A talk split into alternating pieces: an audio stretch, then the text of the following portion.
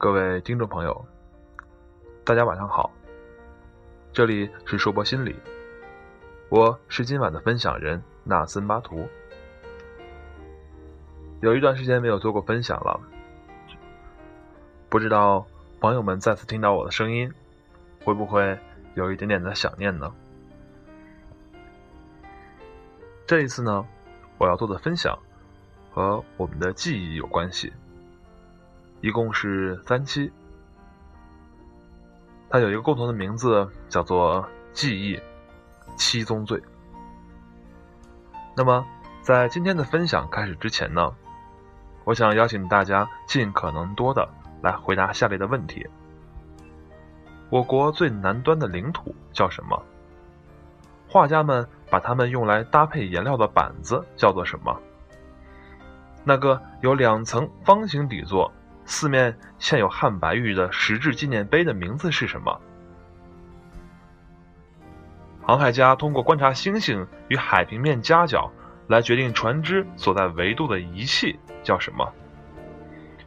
苏联在二战结束以后哪座城市改名了？陕西八大怪都是什么？我想，对于这些问题，大家的回答。大致可以分为三类。第一类是可以轻松回答出来的，而第二类则是完全不知道答案的。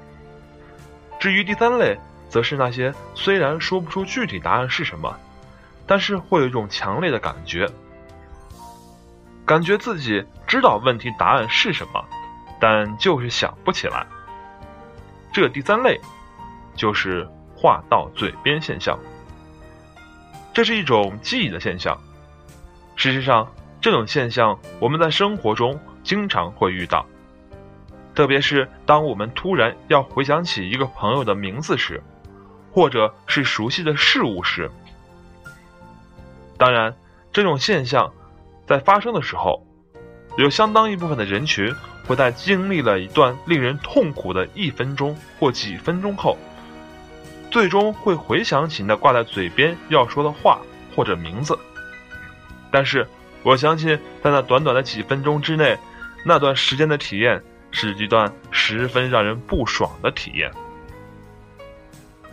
那么，是什么原因导致了这种话到嘴边的现象呢？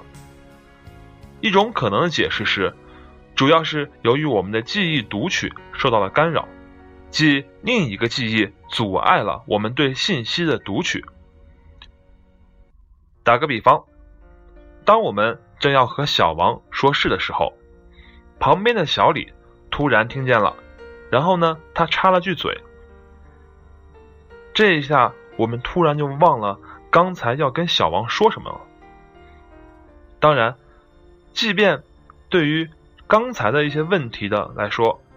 大家可能一时真的想不起来他们的正确答案是什么，但是如果给大家一些答案，然后让大家从中进行选择的话，我相信大家很可能会选出正确的答案。而与此同时，这些答案的某些特征也可能会突然出现在我们的脑海之中。所以，当我们在回忆的时候，如果出现了读取的线索，和存储于记忆中信息的特点不匹配，那么这种话到嘴边的现象就可能会出现。而除了这种现象以外，我们有时也可能会忘记约会的时间，甚至重要的纪念日，好比结婚纪念日。也有可能在考试的时候，我们会记不起来昨天晚上刚刚复习过的内容。也有时候会在路遇熟人。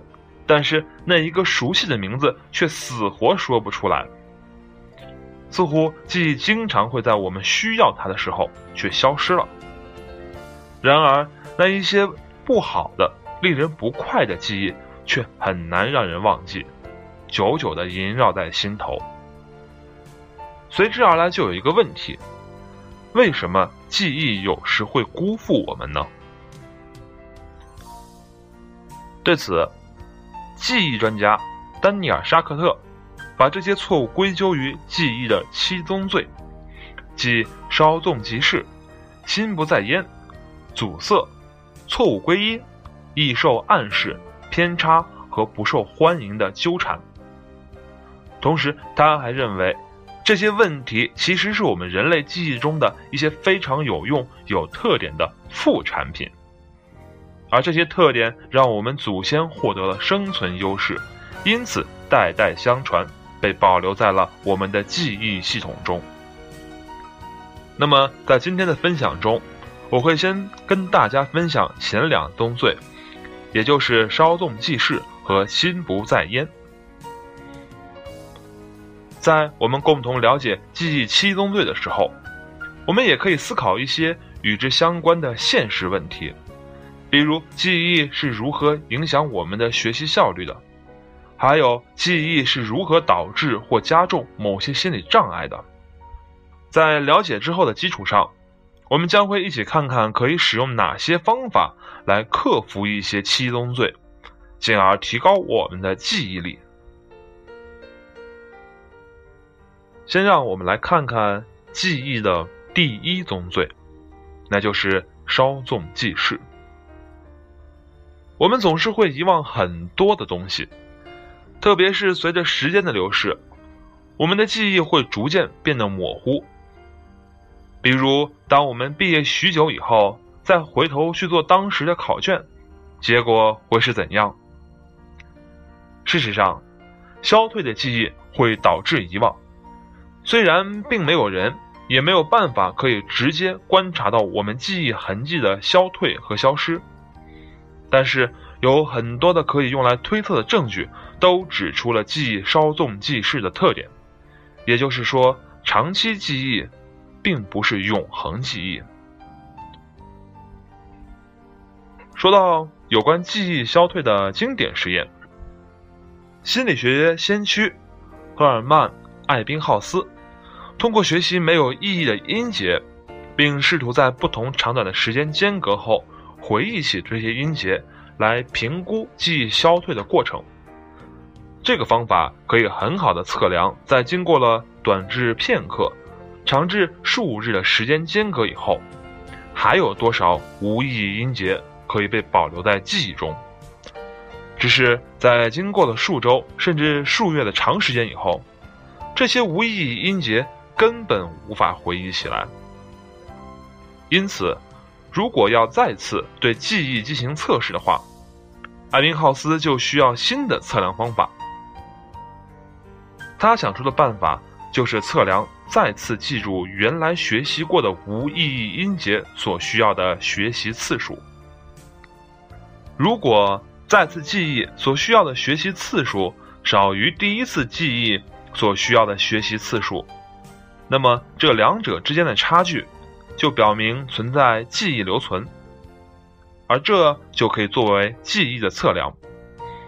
举例来说，就是如果第一次记忆需要学习十次，而再次记忆需要学习七次，那么我们的记忆留存就是百分之三十。通过使用这种留存的方法。艾宾浩斯可以跟踪长时间内记忆都发生了哪些变化，并得出了艾宾浩斯的遗忘曲线。这条遗忘曲线初期陡直下降，但随着时间间隔的变化而变得平坦。这展示了艾宾浩斯最重要的发现之一，那就是相对没有意义的信息而言，记忆起初损失的很快。但随后的损失率就会逐渐变小。换言之，在学习后的第一天，往往是遗忘信息最多的一天。不过，并非所有的记忆都会严格的遵循这条曲线。比如说，各种运动技巧，即便在没有练习的情况下，他们也能在程序性记忆中完好的保存。就好像我们学会了怎样打球。怎样骑自行车以后，就几乎不会再忘记了。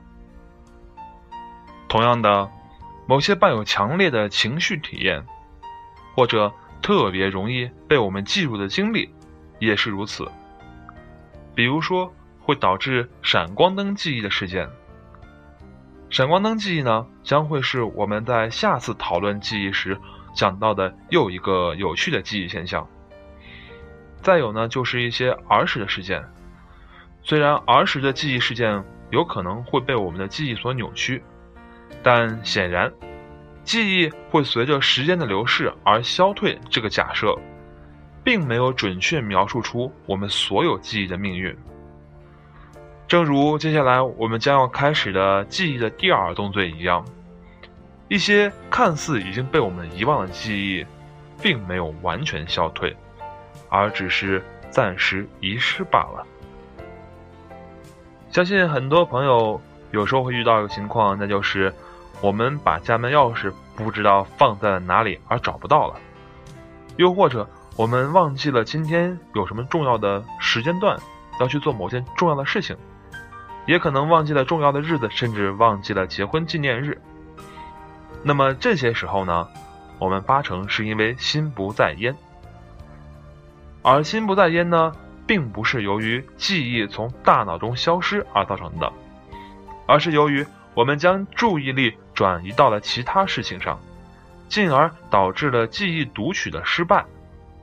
简单的说，就是注意力的松懈会导致遗忘，这也就是记忆的第二宗罪——心不在焉。比如说。在我们忘记了结婚纪念日之类的这种例子之中，我们注意力的问题出在了我们的记忆读取阶段。我们很可能将注意力放在了其他更吸引我们的事情上，而忽略了即将到来的结婚纪念日。而在忘记把家门钥匙放在哪里的时候，我们可能是在起初的记忆编码阶段的时候。发生了注意力分散的现象，也就是说，我们在一开始就没有注意到把钥匙放在了哪里。而对于学生们来说，心不在焉，一般会由在学习的时候听音乐或者看电视引起的，也就是同时进行多任务加工导致的记忆编码阶段的注意力分散。而这种的记忆编码错误，可以在一个叫做变化盲视的现象中找到。在这个变化盲视的研究之中，研究人员让被试观看一段电影片段，在影片中，一个演员正在向其他人问路，这个时候，有两个人扛着一扇门走过来，恰巧挡住了问路的人。这时。问路的人和一个搬运工在门背后进行了一个角色替换。